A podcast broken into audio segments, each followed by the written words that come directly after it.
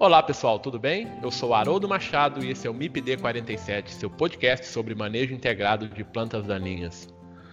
No episódio de hoje, eu converso com a professora Camila Pinho, professora da Universidade Federal Rural do Rio de Janeiro, minha parceira de trabalho aqui na Rural. Eu e a professora Camila somos coordenadores de um grupo de pesquisa chamado PDPA. Hoje, eu e a professora Camila vamos conversar um pouco sobre dessecação, uma atividade extremamente importante dentro do sistema produtivo de lavouras.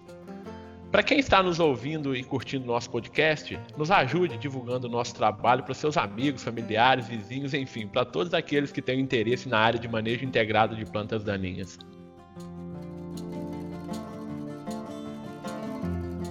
Bom dia, professora Camila, tudo bem? Bom dia, professora Haroldo, tudo ótimo. Então, professora Camila, é um prazer ter você aqui no nosso podcast, né, no MIPD 47. Tenho certeza que daqui para frente a sua presença será muito mais assídua no nosso podcast, né? E nós vamos estar sempre conversando sobre temas atuais aí dentro do manejo integrado de plantas daninhas. Professora Camila, você, para começar a nossa conversa, você pode se apresentar para os nossos ouvintes, por favor? Sim, é claro. É, primeiro agradecer o convite de estar aí com você, gravando esse podcast. Acho que parabenizar pela iniciativa dessa ferramenta de comunicação, que é super importante para que hoje, numa vida tão corrida, as pessoas possam estar no carro, estar nos seus momentos, às vezes tem 15 minutos, 30 minutos, para poder, então, estar ouvindo um pouco sobre esse assunto que é tão importante, que são as dificuldades de manejo de plantas daninhas de uma forma geral. Bom, eu sou professora da Universidade Federal Rural do Rio de Janeiro, é, sou engenheira agrônoma formada pela Universidade Federal de Pelotas, no Rio Grande do Sul. É, meu mestrado e meu doutorado é em Fisiologia Vegetal, também na Universidade Federal de Pelotas. Acabei vindo ao Rio de Janeiro para fazer meu pós-doutorado em fitotecnia e já estou na universidade aí fazem seis anos como professora da casa. É, é um prazer dividir a coordenação do PDPA com você, Haroldo.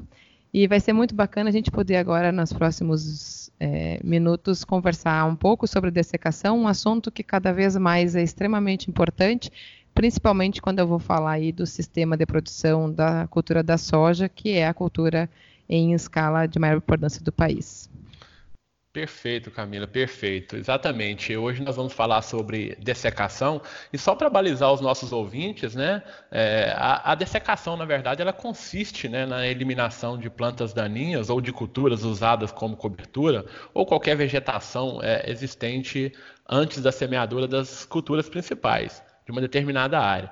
De modo geral, né, né Camila, para a realização da, da dessecação utiliza-se herbicidas pós-emergentes, que podem ser sistêmicos ou de contato, uh, geralmente de ação total sobre as plantas daninhas.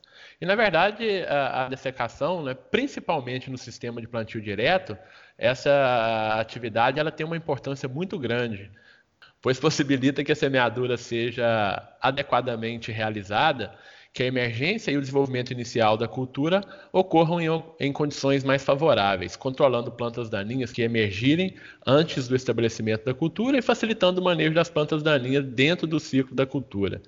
Então é, é, é nesse é nesse sentido, né, é nessa ideia da, da, da dessecação é que a gente vai conversar aqui hoje um pouquinho. Camila, Quais são a, a, as modalidades aí existentes da dessecação? A gente sabe, tem a dessecação pré-semeadura, a dessecação outonal, a, a dessecação pré-colheita. Só lembrando que a dessecação pré-colheita a gente não vai falar nesse episódio, a gente vai falar em outros é, episódios à frente. Mas dentro da dessecação pré-semeadura e a dessecação outonal, o que, que a gente pode considerar nesses dois, é, nessas duas modalidades? Bom, vamos lá. Primeiro é importante destacar, você já mencionou o que é a dessecação, né? Então, é, é, o objetivo principal da dessecação é eliminar todas as plantas que estão presentes na área para que a semeadura e a cultura possam se desenvolver sem competição. É, mas quando a gente fala em dessecação, aí principalmente em algumas culturas, e aí basicamente o que eu vou abordar hoje são, é a cultura da soja, porque é, acaba sendo a nossa safra de maior importância hoje a nível nacional, mas quando a gente fala em dessecação para a cultura da soja, Você falou muito bem, nós temos duas modalidades é, que nós chamamos a dessecação pré-semeadura, que seria aquela dessecação, então, que realmente o produtor é, faz com um objetivo muito próximo à semeadura da cultura, e aí depende muito da região, ela pode ocorrer aí 30, 20, às vezes 7 dias pré-semeadura. E nós temos uma dessecação que vem sendo, sendo bastante preconizada por fins de várias características que eu vou abordar mais para frente, que a gente chama de dessecação outonal. Ou seja, aquela dessecação que é feita logo após colheita da cultura safrinha, e a outonal ela se posiciona muito bem no sistema soja-milho, principalmente, onde eu vou ter a colheita do milho ali no mês de julho, aproximadamente, naqueles meados de mês de julho, e aí eu teria um intervalo até até setembro, outubro, depende da região, para a semeadura da soja. Então, a dessecação outonal ou dessecação antecipada, em algumas regiões ela recebe esse nome, seria aquela dessecação que é feita pós-colheita da safrinha, nesse caso o milho, é, para não deixar a dessecação muito próxima à semeadura, porque isso vai acarretar em alguns problemas que a gente vai conversar. Então, na verdade, nessa dessecação outonal, eu acho que a, o produtor ele tem é, mais ferramentas possíveis de serem utilizadas. Você é, concorda? É, na verdade, a gente vai até falar mais para frente daqui a pouco sobre a, as grandes dificuldades que a gente tem hoje para uma dessecação. E quando eu tenho uma dessecação outonal, eu vou ter todo um cenário mais favorável para uma dessecação ficar no final de qualidade é, como estádio da planta, condição de aplicação. Então, várias características são mais favoráveis. Então, seria esse o principal motivo de se hoje preconizar essa dessecação é, antecipada ou tonal. Né? Perfeito. Né? Aproveitando, é, eu acho que a gente já pode alertar, né? Por que, que hoje a dessecação se torna tão difícil, né? Porque as pessoas, elas tenha uma falsa ideia, e até o próprio produtor, muitas vezes, ele posiciona, ah, professora, eu desseco para plantar, né? É uma frase bem comum que a gente escuta no campo. Então, eu desseco para plantar. Quando eu pergunto, por que você desseca para plantar? E, na verdade, não se desseca para plantar, né? No momento que tu tem essa visão, tu vai fazer, tu vai posicionar a dessecação na hora errada. Eu brinco Perfeito. que a gente desseca para limpar a área. É esse é o motivo que se desseca, né? Perfeito. Então eu não desseco para plantar, eu desseco para limpar. Porque quando eu falo que eu desseco para plantar, é, eu estou jogando a dessecação muito próxima ao, à semeadura da cultura, Perfeito. que é um momento de difícil, de, que ela vai se tornar muito mais difícil. Então, quando eu digo que eu desseco para limpar, aí sim, qual é o melhor momento para limpar a área de forma correta? Que é o objetivo da dessecação. Então é bem importante posicionar essa dessecação num cenário correto. Porque hoje, na verdade, nós temos duas dificuldades grandes na dessecação. A primeira é, é as plantas daninhas que estão presentes na área, né? Sim, então, nós temos um problema grave aí. A é, dessecação era muito fácil, apenas com o uso do glifosato, até o surgimento das principais plantas resistentes a esse produto. Então, hoje, graças às plantas resistentes, nós temos um cenário bastante crítico na maioria das regiões do país no momento da dessecação. Né? Ô, ô, Camila, então, é, diante desse contexto que você está expondo, já, já te faço uma outra pergunta, assim, é, é quais são as principais dificuldades hoje encontradas é, na dessecação, então, em áreas para semeadura? É, já, na verdade, já puxando prim... o que você já está dizendo para gente, Sim. né? Na verdade, a primeira delas é as próprias alvos, né? Hoje os, nós temos folhas largas e folhas estreitas como piores alvos, né?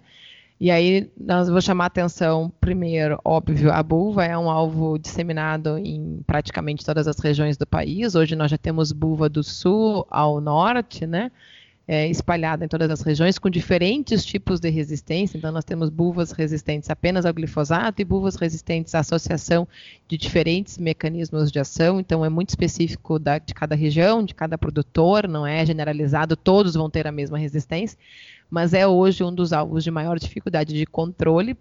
É, a buva é muito bem adaptada ao sistema de plantio direto, então é uma planta que se adaptou a esse sistema, que ela consegue, pela retenção de água que fica atrapalhada e o solo, ela consegue germinar bem nessas condições. É, e se imaginava que buva precisava de frio até pouco tempo para para germinar, e isso não é uma característica importante, na verdade, a presença de umidade é a característica mais importante, por isso ela se disseminou muito bem ao longo do país. Além disso, nós temos hoje como a pior gramínea para controle capim amargoso, é, é uma gramínea que ainda não chegou na região, está chegando na região sul do país, mas já está bem presente na região centro-oeste, região nordeste, região norte. Uma outra planta daninha de difícil controle, também resistente ao glifosato, em quase todas as regiões onde ela está presente, é, com alta formação de rizomas, o que dificulta bastante o controle dessa espécie, principalmente em estágios mais avançados. E depois nós vamos ter também regionalizado, por exemplo, a presença de azevém na região sul do país, que é uma planta de clima frio, uma gramínea também muito complexa para controle. Nós vamos ter capim-pé de galinha, que ele vai estar presente bastante no cerrado, até o Paraná, então nós já temos algumas regiões com altos é, níveis de infestação dessa espécie. E por enquanto eu falei só das resistentes, mas elas não são o nosso único problema hoje para dessecação. Né? Tem um Nós, outro grupo importante tem outro que são as plantas daninhas tolerantes, tolerantes né, Tolerantes a herbicidas, então elas não apresentam resistência, mas são tolerantes. E para fins de manejo, a dificuldade é praticamente a mesma. E aí seria trapoeraba, uma ótima representante desse grupo de plantas tolerantes, erva quente, vassourinha de botão, corda de viola, então aí uma série de espécies. Esse ano surgindo com muita força é, no cerrado a presença de Euphorbia irta também, sim, que é uma planta sim. de dificílimo controle que tem crescido bastante, principalmente na última safra. Então, são as nossas maiores dificuldades hoje de manejo quando a gente fala em espécies. Então, por conta da presença delas nas áreas, hoje a gente não acha uma área que não tenha pelo menos uma dessas espécies, fica muito mais difícil o nosso manejo. Então, só o glifosato já não é a solução para a dessecação. Eu preciso associar ele, então, a outras ferramentas de controle. E aí entra um, um, assunto também muito importante que a gente vai discutir isso em outro momento, né? Que é a mistura em tanque de herbicidas, né? Isso a é, gente vai discutir depois, mas aqui vale a pena um, um parêntese, né?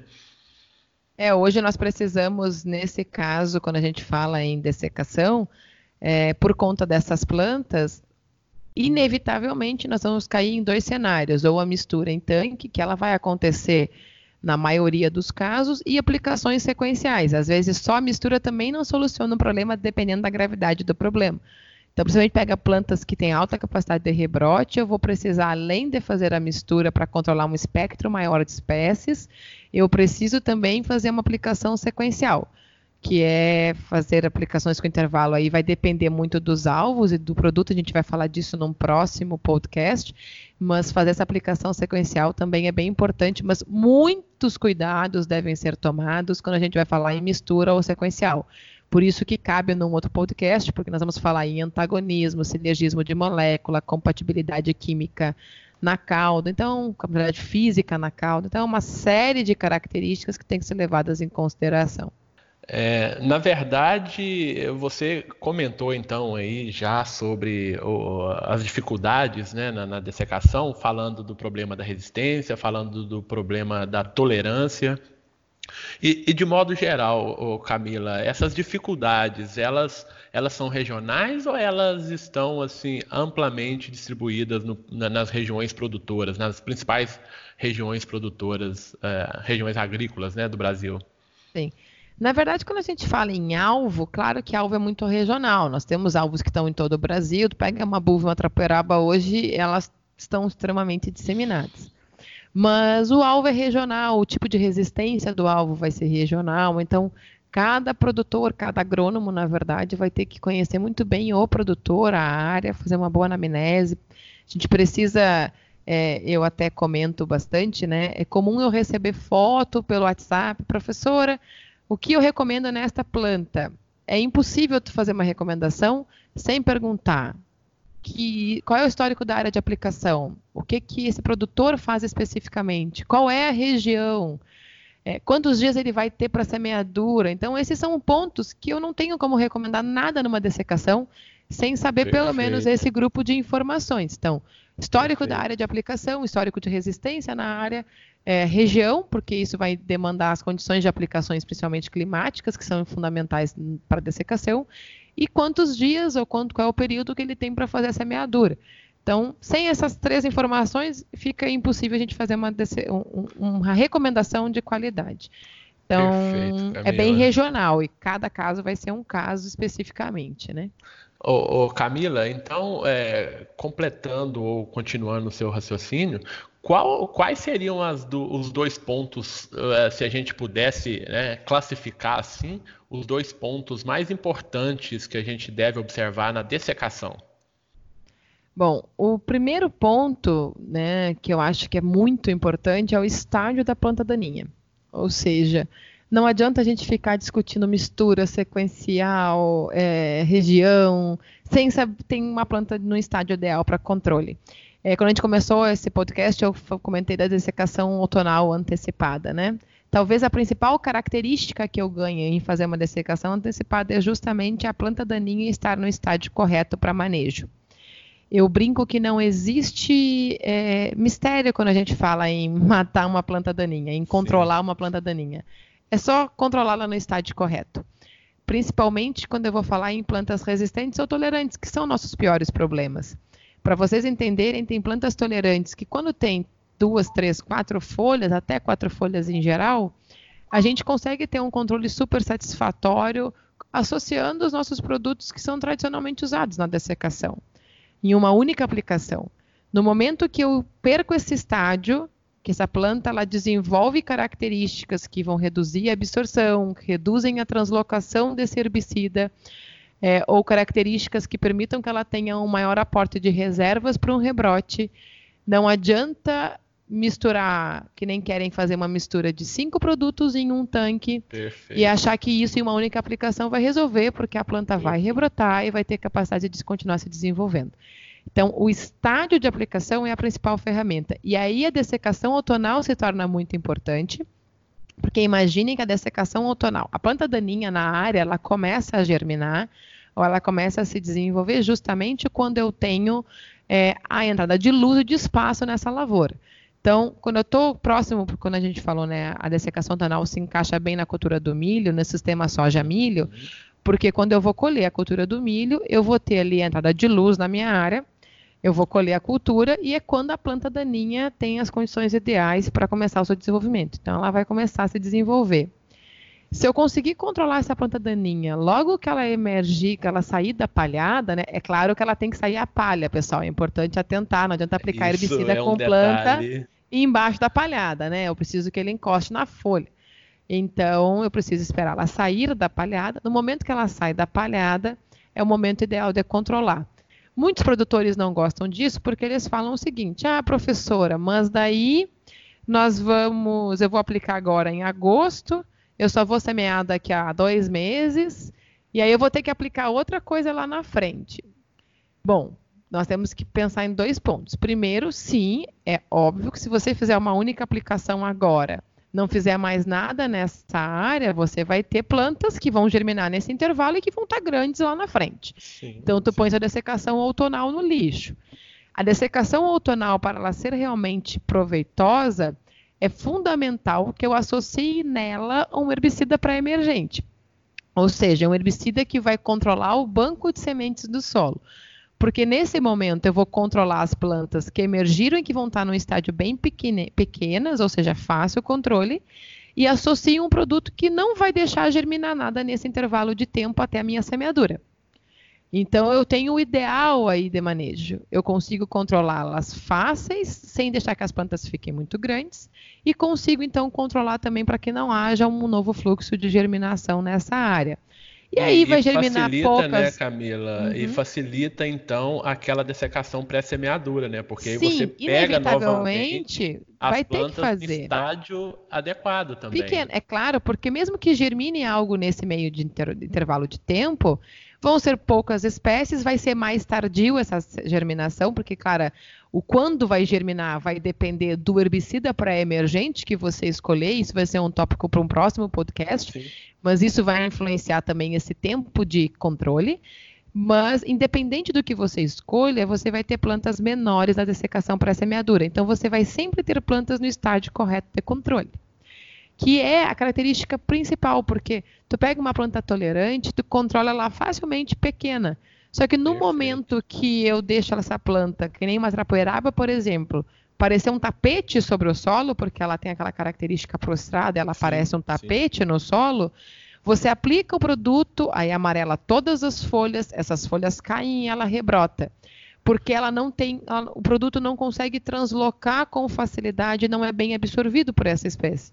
Então acaba que as folhas ficam todas amarelas, as que o produto acabou encostando de alguma maneira, mas ele não transloca com qualidade, então a planta consegue ter capacidade de rebrote. Perfeito. Então, para mim, é, é. estágio, sem nenhuma dúvida, é uma das características mais importantes quando a gente fala em dessecação. Essa, essa, esse ponto é um dos primeiros pontos que a gente sempre aborda para os nossos alunos, né? O ponto Sim. ideal de, da, da entrada do herbicida na área. Porque se errou o momento ideal da aplicação, com certeza a, a, o resultado ele é, não vai ser aquele resultado que se espera, né? E não então, adianta, realmente... não tem milagre. É, respeitando as características primárias de manejo, você vai conseguir ter uma dessecação de qualidade. Perfeito. E, e qual seria o segundo ponto, professora? O segundo ponto que eu acho fundamental é a condição climática. E aí é o ponto mais crítico, né? Eu vou falar de condição climática justamente em uma safra onde o Brasil inteiro tá, passou por um período de dessecação péssimo. Nós tivemos aí um período para as dessecações, muitas áreas nem conseguiram semear ainda em virtude da falta de chuva. É, então, nós estamos aí num cenário extremamente crítico quando a gente fala em dessecação. E daí eu vou chamar a atenção também de um ponto importante. É, planta daninha, é claro, para ela translocar um herbicida, absorver um herbicida e translocar um herbicida com qualidade, ela não pode estar sobre estresse hídrico, ela não pode estar com seca. E aí a seca, sim, é o fator que mais vai atrapalhar esse manejo.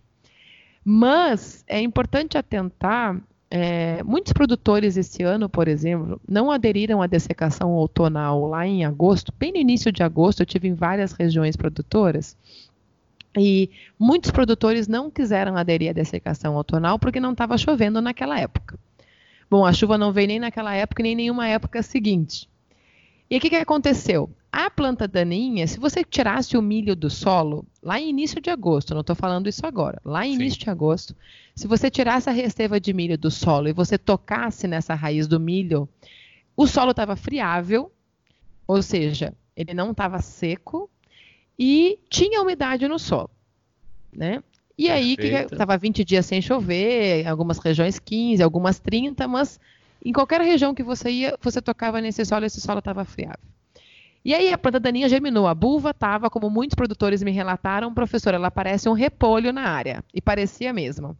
Estava verde, linda, maravilhosa, crescendo lá no início de agosto. E lá que ela recém tinha saído da palhada aquele era o momento ideal de controlar a buva. Ela ainda estava pequena, Perfeito. uma planta recém-germinada, recém saindo da palha. O produtor não quis fazer o controle porque para ele estava 20 dias sem chover, 30 dias sem chover. Com aquela premissa, se não chove, eu não posso aplicar. Bom, e aí a minha pergunta que eu sempre falo é: eu prefiro aplicar em uma buva pequena é, que o solo tá friável, ou seja, essa planta tem água para crescer, ela não estava com nenhum ela aspecto tem condições para isso, né? Ela tinha condição de absorver e translocar um herbicida, ela não, ela estava crescendo, ela não estava seca, ela não estava murcha, ela estava túrgida, linda, maravilhosa. Então, é muito melhor, tudo bem que para a condição de aplicação não estava a umidade relativa do ar perfeita, alguma coisa não estava bom, óbvio.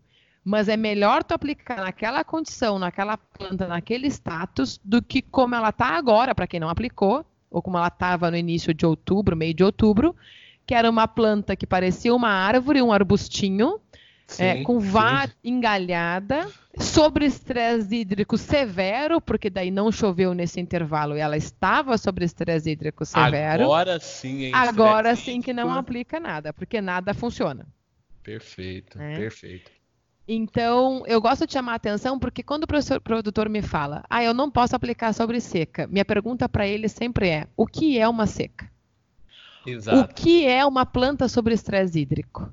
O que, quantos dias eu posso dizer que é seca? 10 dias sem chover é seca? 15 dias sem chover é seca? Um mês sem chover é seca? Bom, vai depender da região, vai depender do tipo de solo, tipo da capacidade de, de campo desse solo. Então, é, eu peço sempre que não tenha aquele estigma que eu não posso aplicar porque não chove há 15 dias. Se for o estádio ideal da planta, a planta não tiver nenhuma característica que me remeta ao fato dela estar seca, que seria a falta de turgidez, murcha ou outras características, e ela tiver no estádio ideal, eu prefiro este momento do que como está agora, que é uma planta completamente fora de estádio, que não adianta o que eu aplique que vai controlar com qualidade. Perfeito. E, e, pensando no ponto de, desse, desse ponto de vista né, a, da, do ambiente, é, um fator também importante que a gente vai comentar em outro momento é a tecnologia de aplicação. É, existe tecnologia para essas aplicações. Sim. Óbvio que não é o ideal, pensando em um ambiente onde a umidade relativa é, é muito baixa, a temperatura é muito elevada, mas nós temos condições técnicas hoje de realizar aplicações de qualidade em condições ambientais, digamos, nem tão propícias assim, né? Não, com certeza. E, e eu sempre digo, a gente tem o ideal. O ideal é planta pequena, é umidade relativa acima de 60%, é temperatura. Então a gente tem uma série de características, é o ideal. É muito difícil reunir o ideal para uma aplicação. Então, a gente tem que pensar, tentar usar a tecnologia de aplicação, as ferramentas que se tem para contornar características climáticas que permitam uma aplicação de qualidade mesmo sobre condições não ideais, e associar isso ao estágio correto da planta daninha, porque é o que eu digo, não adianta tu ter a temperatura e a umidade relativa ideal e uma planta que é um arbusto. Perfeito. Então você não vai ter um controle ideal na dessecação Perfeito. nunca. Então... E aí então entra no primeiro passo, né, no ponto mais importante, que é o estádio de desenvolvimento da planta. Sim, que para mim, sem dúvida nenhuma, é o ponto mais, mais importante para monitorar. Eu prefiro perder condição climática, mas ela está no estádio, do que ter condição climática e não ter estádio ideal. É... Só que, claro, chamando a atenção. Eu preciso ter um solo friável. Claro que se essa planta tiver murcha, aí não adianta ela estar tá pequena e murcha. Perfeito. Aí não vai adiantar. Então é bom deixar claro que eu preciso olhar a planta. Eu preciso ver se o meu solo tem água. Porque pode estar 20 dias sem chover e o solo ter água armazenada. Então é isso que tem que ser bem observado, né? Não pode, ah, então eu vou aplicar indiferente de condição climática a planta murcha. Não vai adiantar. Então, esse é um ponto importante. E falando em condição climática, a temperatura também é um ponto importante. E aí eu vou chamar a atenção de um ponto que poucas pessoas se atentam, que é temperaturas baixas. Nós temos muitas regiões do país que a dessecação ocorre com temperaturas baixas, em momentos onde a temperatura não é alta. Temperaturas abaixo de 15 graus prejudicam bastante a translocação de, de vários herbicidas. Sim. Eu vou dar aqui só um exemplo. Tu pega a Oxinas 2,4-D, uhum, por exemplo. Perfeito. É um produto que é bastante é, responsivo na, na, na, quanto ao controle em temperaturas mais baixas. Então, se eu aplicar um 2,4-D numa planta em temperatura abaixo de 15 graus, ele vai perder eficiência. Se for abaixo de 10 graus, praticamente eu não vejo nenhum controle.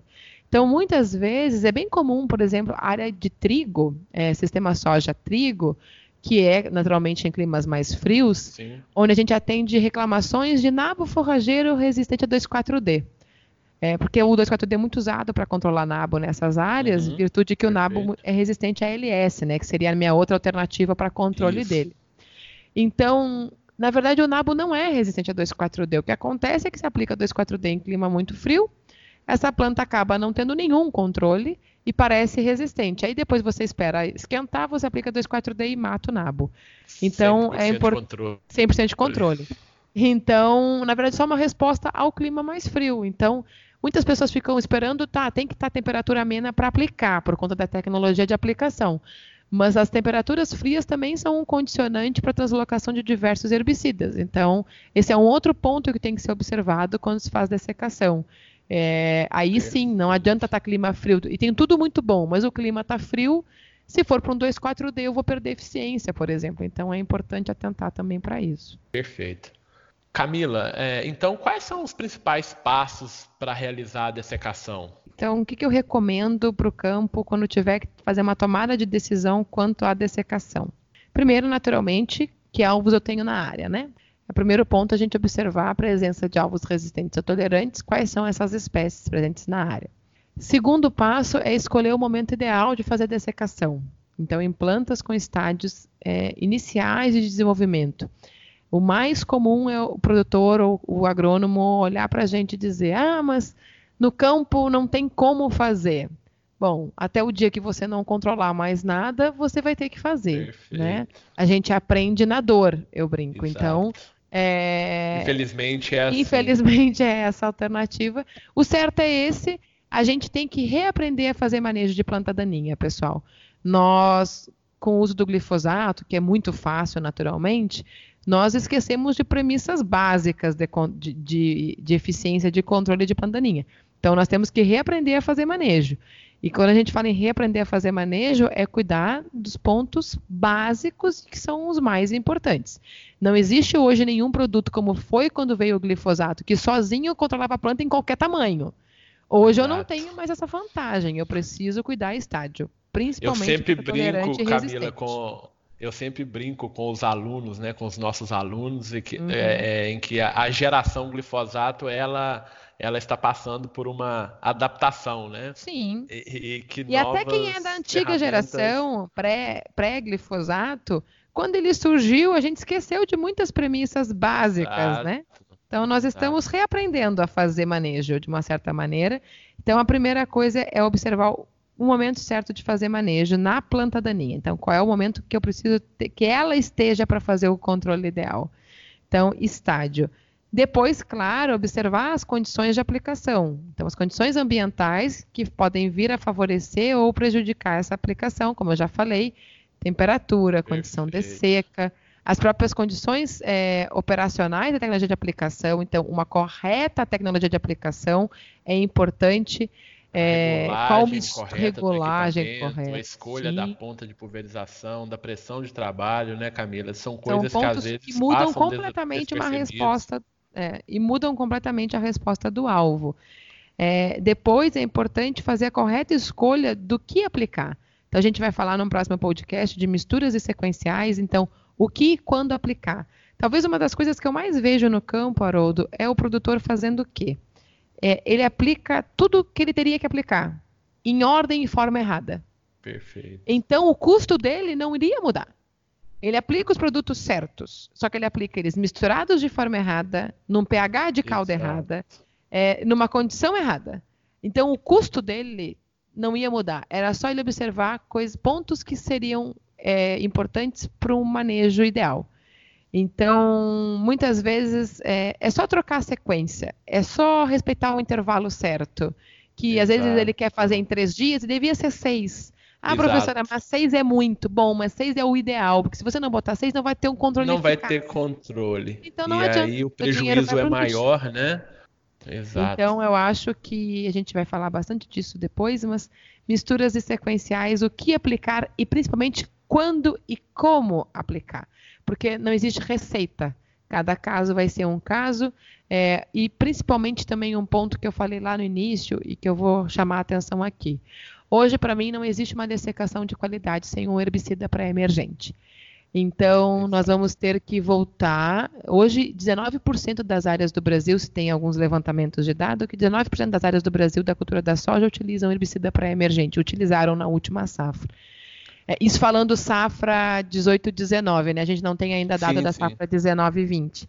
Mas então, esse, isso nós vamos falar especificamente em um outro podcast devido à importância do, é do, do, tema, né? então? Então, em função dessa importância, a gente vai passar exatamente. algumas informações mais específicas no outro momento. Isso, mas então associar o pré é fundamental também na dessecação. Então, estádio correto, misturas sequenciais de coisas, produtos certos na hora certa condição climática deve ser observado e a associação de um pré-emergente para uma correta dessecação e de qualidade aí, para realmente Essa... a gente ter uma cultura no limpo essa mistura né, de produtos a gente pode chamar até de qualidade de calda, né, Camila? Então, Sim, qualidade tudo. de calda. Influencia em tudo, qualidade. Associado à qualidade de água, né? Outra coisa, hoje muitas, muitos, muitos produtores associam é, outros produtos que não herbicidas na calda de aplicação, né? Esses produtos muitas vezes podem fazer elevar o pH dessa cauda e nenhum, nada prejudica mais, por exemplo, um produto ácido fraco no momento da aplicação do que um pH de calda muito elevado. Perfeito. Então eu preciso observar o pH de calda ideal para os produtos que eu estiver trabalhando. A gente vai falar disso quando falar em mistura. Então, Perfeito. Às vezes está tudo certo, mas o pH da cauda está muito alto, aí se eu vou aplicar esse herbicida, ele já não vai ser absorvido de forma correta, eu já vou ter uma perda de eficiência. Exato. Então, tudo e que é comum de, de, de, acontecer, né? E de ser observado comum. isso em campo. Muito mais comum do que a gente gostaria. Então, para resumir, é, Camila, é, quais seriam as características de uma dessecação eficiente? Aquela que o produtor realizou e falou assim: está ok, eu posso fazer a semeadura tranquilo.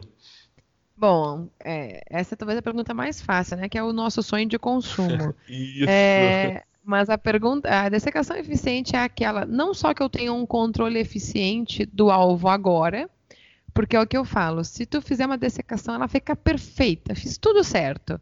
Né? Ficou, plantas ficou sequinha, morreu, está 100% controlada, eu não tenho é, nenhum problema. Olha aquela, olha, olha, tá lindo para semear. Bom, mas no que eu semear vai começar a nascer muito alvo também, porque se eu semeia é porque tem chuva, né? Então, Exato. que é o favorável também para a germinação da planta daninha. Então, eu digo que uma dessecação de qualidade é aquela não só que eu não tenho nada na área quando eu vou semear, como uma dessecação que me permite ter o início do estabelecimento da cultura no limpo. Porque não adianta a dessecação ter sido perfeita e aí eu já começar a ter a presença de plantas daninhas nessa área, junto com o estabelecimento da cultura, e já ter que entrar muito inicialmente com pós-emergente. Então, uma dessecação para mim de qualidade é aquela que, inclusive, reduz a necessidade de entradas de pós-emergentes nessa área. Aí eu digo sim que essa dessecação foi extremamente bem feita. Então, eu tive uma área 100% limpa para semear e ela conseguiu, inclusive, reduzir ou postergar a entrada na lavoura de pós-emergente. Aí eu acho que foi uma dessecação realmente feita de maneira correta, com preconizando tudo o que a gente preconiza numa dessecação. E a gente tem áreas assim e produtores que respeitam e conseguem ter esse tipo de qualidade de dessecação. Perfeito. Então é eliminar completamente a vegetação, é ser realizada no momento correto, né? Para que as Sim. plantas, é, para que a cultura emerja no, no limpo. limpo né? Uma outra coisa importante também, né? É evitar a fitotoxicidade, né? Geralmente sim, quando a gente sim. usa culturas. É, nós aí, temos culturas sensíveis. Né? É, sim, eu sempre falo que não é porque ele é um pós-emergente que ele não deixa resíduo no solo, né? Então, ele pode controlar a planta em pós-emergência, a daninha, e deixar um residual para a cultura, vamos supor, que vai ser semeada, um exemplo, a soja. Então, nós temos intervalos que devem ser respeitados entre as aplicações e a semeadura, né? Então, cada herbicida, cada tipo de solo vai ter um tipo de restrição e essa restrição tem que ser respeitada, porque também não adianta fazer tudo lindo na dessecação e a cultura não germinar e não emergir com qualidade, né? Exato, perfeito. E um outro ponto também importante é com relação à tecnologia de aplicação, que a gente já, já comentou aqui, né? Mas evitar a, a falhas no controle, evitar áreas não aplicadas, né? Evitar perda de produto por volatilização, deriva, que aí o produto não chega no alvo e Sim. não vai controlar. Então, Sim, esses são pontos, pontos realmente fundamentais. são fundamentais. Mas enfim, Camila, nosso tempo acabou foi muito bom, né? Passa rápido. Ah, bom, né? Quando o assunto é bom, a gente, a gente gosta de falar dele, né? Mas pena que passa rápido. Mas a gente vai ter é, várias outras oportunidades, né? Para a gente conversar um pouco mais aqui. E eu queria que você fizesse um fechamento, Camila, sobre o nosso, nosso tema, já uhum. agradecendo imensamente a sua primeira participação no podcast, né? A primeira de várias outras que virão. Né? Então, te agradeço muito a participação, tá? E tenho certeza que a gente vai conseguir passar muitas coisas legais aí para os nossos alunos, para os técnicos, agrônomos, para os produtores, através desse podcast. Muito Não, obrigado, viu, Camila? Eu que agradeço o convite. É, e certamente foi a nossa primeira participação aí de uma sequência que nós vamos falar aí dos principais problemas né, de manejo de plantas daninhas e deixar aí também é, o convite para todo mundo seguir o, o MIPIT 47, eu acho que a gente. E podem mandar demandas também via Instagram, é, do próprio. No site, né? É, no site, no Instagram site. do, do MIPID 47 para a gente. Então, olha, a gente está com dúvida nisso, naquilo, e a gente vai tentando fazer então aí podcasts que podem ser tirar as dúvidas de vocês ao longo dessa nossa sequência aí das semanas. Exatamente. Tá vocês podem acessar a nossa página lá no www.mipd47/podbean.